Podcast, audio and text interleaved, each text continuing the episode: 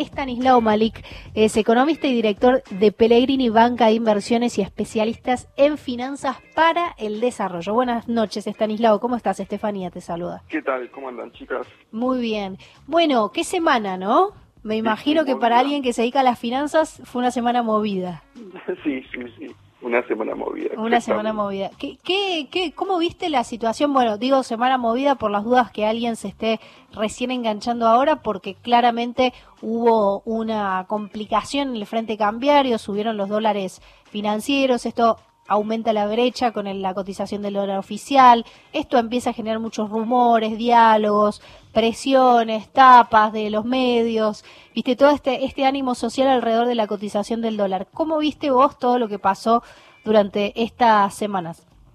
Y como vos decís un poco, por el tema del ánimo social, ¿no? Porque me parece que el gobierno, eh, con todas las medidas que ha ido tomando en el frente cambiario y en lo financiero, desde que asumió, que hizo un cambio radical respecto a, al modelo anterior, en realidad lo que propone es un modelo de mayor estabilidad. Recordemos primero que estamos en pandemia, con lo cual el mundo crea una crisis financiera este año, esta, esta semana, más allá de lo que muchos pensaron de que Argentina, digamos, la crisis cambiaria solo fue Argentina, hubo un impacto en los mercados globales muy importante muy relevante. Sí, de hecho, ayer no, ante, no, ayer sí, ayer la cotización de, lo, de los activos en todo el mundo fue realmente muy mala, ¿no? Una jornada en Wall Street muy, fuerte, muy importante. Que bueno, en Argentina obviamente se amplifica, ¿no? Pero básicamente recordemos que Argentina viene de un modelo con una inestabilidad galopante y brutal. ¿no? Entonces, me parece que eh, más allá de que pueda haber cierta inestabilidad en, ciertas, además en, ciertos eh, activos financieros, en el dólar paralelo, etcétera, etcétera, eh, el modelo en que estamos, o que, el gobierno está liderando, me parece un, gobierno de mayor estabilidad, más allá de que suba el dólar paralelo. La realidad es que te genera mayor estabilidad en el nivel de ingresos, mayor estabilidad en el nivel de precios, en inflación, en un montón de cosas. Claro, eh, y vos hablás sobre las regulaciones eh, en el mercado cambiario que se anunciaron la semana pasada, ¿no? Sí, a ver, las, las, todas las medidas que han ido acotando eh, eh, la volatilidad del sector financiero en las que nos había introducido el macrismo, de eso al hecho de, por ejemplo, liquidar las exportaciones. Recordemos que durante el macrismo no había que liquidar las exportaciones en Argentina, entonces cuando nosotros, por ejemplo, veíamos que Argentina exportó tanta cantidad de dólares, esos dólares de repente nunca entraron, ¿no? Eh, claro. igual los que entraban salían, ¿no? Así como entraban salían. Claro, sí. Los, eh, o sea, los dólares no entraban por lo que producía la economía argentina, sino que entraban por la, la tasa que pagaba el Banco Central a través de los instrumentos de política monetaria, ¿no? Eso eh, yo considero que no es así. O sea, realmente, mira, Argentina tuvo superávit comercial y en realidad los dólares que entraron fue porque Argentina se endeudó en dólares. Ok. Eh, la famosa bicicleta financiera fueron alrededor de 10 mil millones de dólares que entraron y en 2018 empezaron a salir, entonces el neto de eso es cero. ¿okay? Eh, y después hubo 80 mil millones de dólares que se financiaron a través de endeudamiento externo puro. Entonces, para vos lo más complicado fue el proceso de endeudamiento y no tanto el, el esquema de valorización financiera, digamos.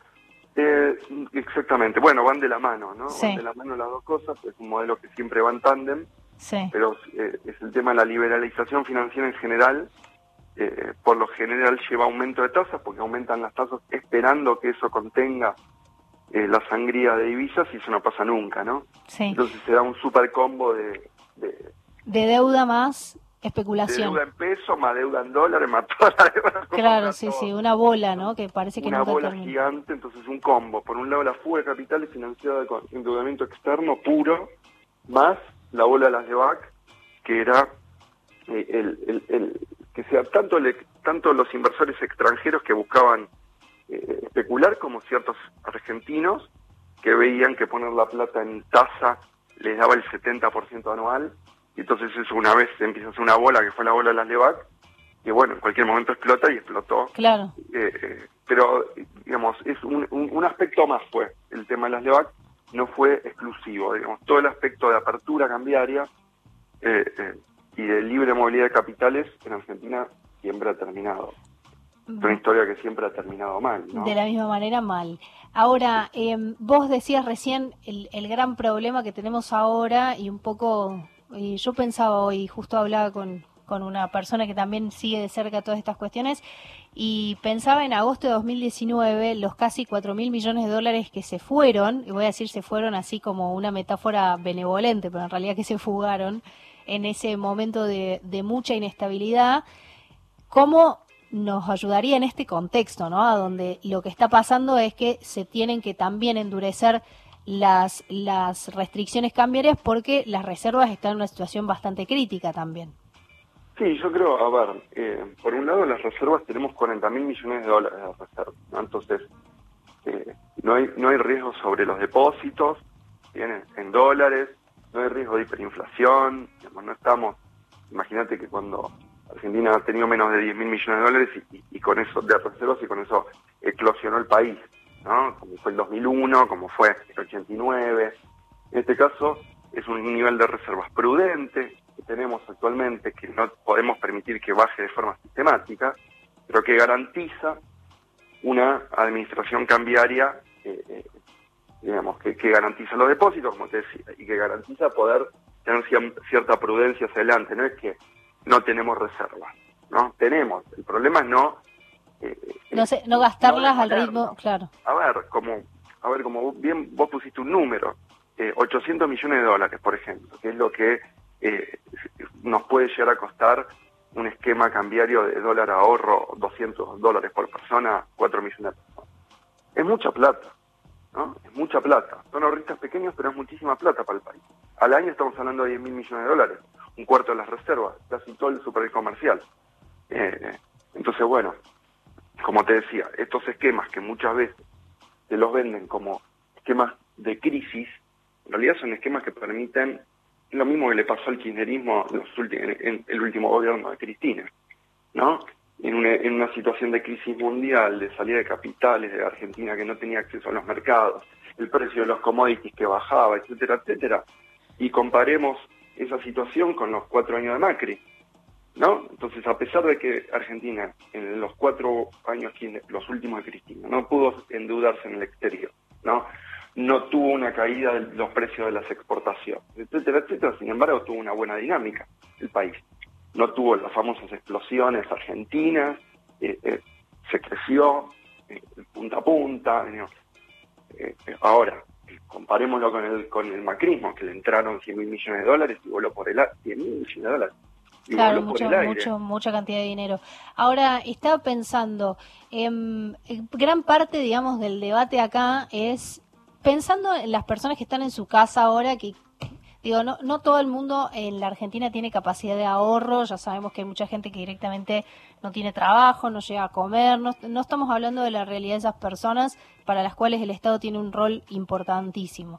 Hablemos de las personas que tienen algún margen de dinero, que hacen esfuerzo y tienen algo de plata, y ahí la gran pregunta es, qué hacen con el dinero que tienen, porque la tendencia, y esto lo veía, lo, lo, estuve hablando justo esta semana con varias personas, la tendencia es, lo único que tengo a mano es el, do, eh, es el dólar, ¿no? Entonces cualquier tipo de, de, de, dinero, de poquita plata que tengo, la pongo en el dólar o me compro dólares y con eso estoy.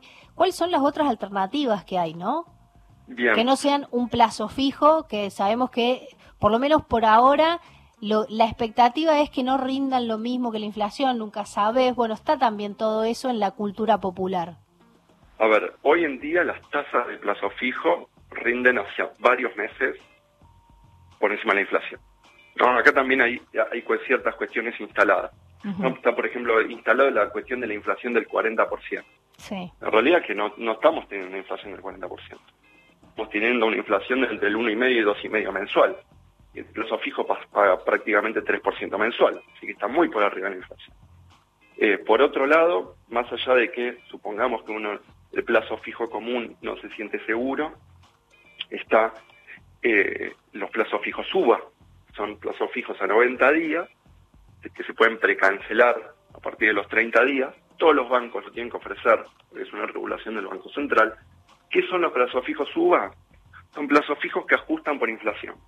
Yo pongo mil pesos y si los precios aumentan, básicamente lo que va haciendo mi plazo fijo es aumentando al ritmo de los precios. Saco muy pequeño, una muy pequeña tasa de interés, que es un 1% anual, es realmente poquito, pero bueno, la idea es que la gente conserve sus ahorros, ¿no? Que se que especule. La verdad que si, si en vez de pagar el 1%, pagar el 3%, tampoco harían la gran diferencia en su vida, ¿no? Claro. Entonces, eh, los plazos fijos UBA son una gran forma de protegerse de, la inflación, básicamente es absoluta, te protege absolutamente la inflación. Y después tenemos otro tipo de herramientas, para ahorristas depende qué tan avesados sean, ¿no? tan formados, que tengan tanta, digamos, el nivel de información que tengan respecto del funcionamiento del, a ver, de otros instrumentos. mucho conocimiento del, mercado directamente puedo operar en la bolsa, ¿no? Entonces puedo operar, comprar bonos de gobierno, bonos provinciales, eh, lee después un montón de cosas, ¿no? Eh, y después está la alternativa, bueno, que, que básicamente la empresa donde yo trabajo, que es PLE, donde trabajo, soy director, eh, es una empresa total del Banco Nación, es el mayor accionista, básicamente somos los fondos comunes del Banco Nación, que vale aclarar que todos los bancos ofrecen la alternativa de los fondos comunes. ¿Qué son los fondos comunes? Lo que hacen es juntar plata de ahorristas o inversores, ¿no? Y administrarla con determinado criterio previamente establecido y, digamos, regulado por la Comisión Nacional de Valores, estamos regulados por todos lados. O sea que lo que hacen de alguna manera es tomar todo el dinero de, las, de los ahorristas que invierten en esos fondos y con determinadas características invertirlo de determinada forma. Es como de alguna manera un administrador de inversores. Exactamente, y hay un degradé. La gran ventaja es que es un activo muy líquido, te lo puedes recuperar. El más líquido de todos en el día, o sea, yo puedo poner la plata hoy en un fondo común, sacarlo mañana y gané el interés por un día. ¿no? Entonces, es súper líquido, más líquido que un plazo fijo. Líquido se, refiere a la capacidad de obtener el dinero rápidamente. Lo haces por, por home banking, prácticamente todos los bancos. ¿no? Nosotros en, en Banco Nación lo haces en Banco Nación. Y después tenés como si fuera un degradé, donde vos tenés lo más conservador, que en el día tenés la plata y rinde un 20% anual, por ejemplo, a después vas de a poquito a poquito, vas a, digamos, activos cada vez más arriesgados, donde lo más arriesgado podría ser la bolsa, por ejemplo. Claro, invertir en acciones, ponele. Que, claro, son inversiones que uno, el, que no conoce puede atreverse, pero son inversiones a largo plazo. Vos tenés que comprar esto y, olvidarte. Y bueno, puse la plata ahí para el futuro, para dentro de dos años, tres años, yo lo tengo, lo cual, claro, cuando lo querés lo sacás. Claro. En 48 horas lo tenés en tu cuenta. Claro. Y después, por ejemplo, tenés eh, también, o sea, tenés una gran variedad para elegir. Es cuestión de meterse un poquito y preguntar en, cada uno en su banco. Nosotros, por ejemplo, estamos lanzando ahora el fondo agro que invierte en soja. Entonces, eh, por ejemplo, para todo el sector agropecuario, que tiene, puede llegar a tener miedo a, a dejar a vender la bolsa y que se le deteriore el poder adquisitivo de eso. Sí. Nosotros tenemos un fondo que sigue la soja. Con lo cual, Stanislao, lo que entendemos es aquellas personas que tienen eh, la intención de hacer rendir sus ahorros, lo, lo, interesante sería que, además del dólar, vean si existen otros instrumentos que van con los objetivos que tienen con ese dinero. Mira, a, pesar de lo que pensamos los argentinos, digamos, Argentina tiene un mercado de capitales es chiquito en términos de acciones, pero es en términos de bonos del gobierno y alternativas de ahorro hay muchas, sí. ¿no? Este me explico que no sí sí se, entiende se entiende. Pero es muy em, sofisticado está muy digamos es muy seguro. Sí. Es muy seguro tiene digamos está muy regulado por la Comisión Nacional de Valores eh, digamos eh, funciona muy bien. Entiendo al argentino que quiere ahorrar en dólares, ¿no?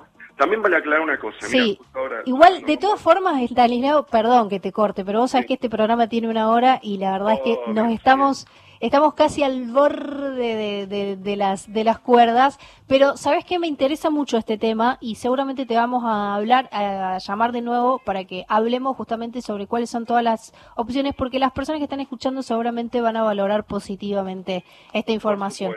Así que te vamos a volver a contactar, Estanislao. Te agradecemos muchísimo. Estábamos hablando con Estanislao Malik, economista y director de Pellegrini Banca de Inversiones y especialista en finanzas para el desarrollo. Muchas gracias, Estanislao. Buenas noches.